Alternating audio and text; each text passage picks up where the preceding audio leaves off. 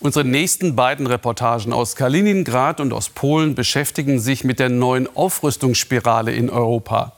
Ja, sie macht wenig Schlagzeilen, aber uns betrifft sie direkt. Beginnen wir mit der Entscheidung von US-Präsident Trump, tausende US-Soldaten bei uns abzuziehen und einige davon nach Polen zu verlegen. Das bedeutet dreierlei.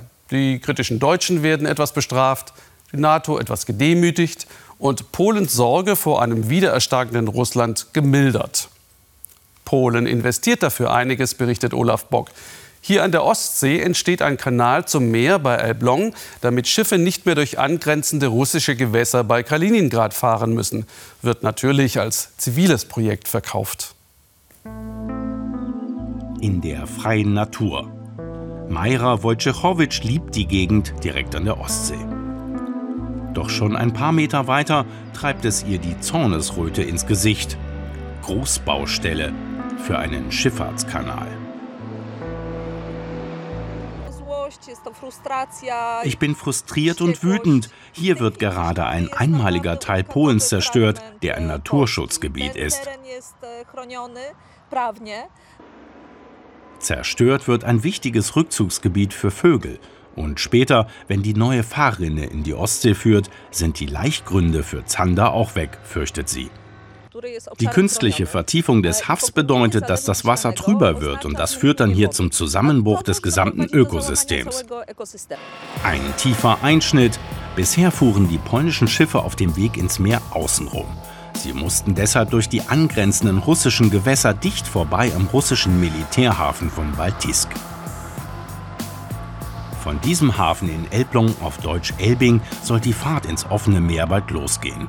Gut für den Handel, aber auch für die Sicherheit des Landes, argumentierte die nationalkonservative PiS-Regierung, als sie das 220 Millionen Euro Projekt in Angriff nahm. Es ist eine Investition, die die polnische Selbstständigkeit, Unabhängigkeit und Freiheit unterstützt. Jetzt müssen wir Russland nicht mehr um Erlaubnis bitten, wenn wir ins frische Haff fahren. Auch auf die militärische Bedeutung weisen die Verantwortlichen immer wieder hin. Der Kanal sei wichtig für Manöver oder Truppentransporte im Krisenfall. Der ehemalige General Mirosław Rojanski findet das unsinnig. Dieser Kanal hat eindeutig keine militärische Bedeutung und ich habe mich von Anfang an dieser Begründung für den Bau widersetzt, dass er zur Verbesserung unserer Sicherheit beitragen könnte. Für das Gefühl der Sicherheit sind den Polen amerikanische Soldaten wichtig. Ein paar tausend von ihnen sind schon dauerhaft in Polen stationiert, einige von ihnen am Stützpunkt in Drawsko. Und sie üben für den Ernstfall.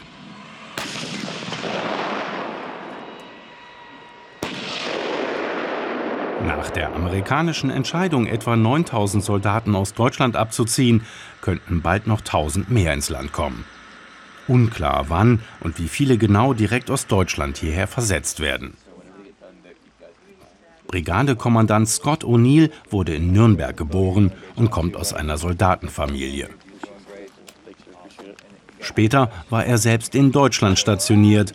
Seit einigen Wochen ist er in Polen. Es macht viel Spaß, mit der polnischen Armee zusammenzuarbeiten. Eine sagenhafte Armee. Ich denke, dass wir von den Polen genauso viel lernen wie sie von uns. Bald noch mehr US-Truppen in Polen. Damit sind sie aber auch näher an Russland. Über politische Hintergründe kann und will er nicht sprechen. Wir sind nicht wegen eines konkreten Gegners hier. Um ehrlich zu sein, wir sind hier, um für Ruhe vor regionalen Angriffen und für Stabilität zu sorgen, nicht gegen irgendein Land. Der Übungsplatz Drawsko wird gemeinsam von amerikanischen und polnischen Soldaten genutzt. Kooperation zwischen NATO-Partnern. Dass schon bald noch mehr amerikanische Soldaten nach Polen kommen, freut den Stabsfähnrich Marcin Czerwinski. Je mehr Soldaten, desto besser. Wie mal jemand sagte, lasst uns auf den Krieg vorbereiten, damit es ihn nicht gibt. Die enge militärische Bindung an die USA betonen polnische Politiker immer wieder. Kürzlich lobte Donald Trump seinen polnischen Amtskollegen für den großen finanziellen Einsatz Polens im Rahmen der NATO. Die Polen danken ihm diese Verbundenheit mit der Idee einer amerikanischen Kaserne auf polnischem Boden. Fort Trump soll sie heißen. Wenn Trump demnächst noch mehr US-Soldaten nach Polen schickt, will die Regierung dafür einige Millionen Dollar springen lassen. Alles für die Sicherheit. Für Mirosław Rożanski ist das eine zu einseitige Sicht auf die NATO-Gemeinschaft. Ich persönlich denke, dass es nicht die beste Lösung ist, wenn wir so stark betonen, dass unsere Sicherheit so stark von der polnisch-amerikanischen Zusammenarbeit abhängt. Demnächst kommen also mehr US-Soldaten nach Polen und ein umstrittener Kanal entsteht.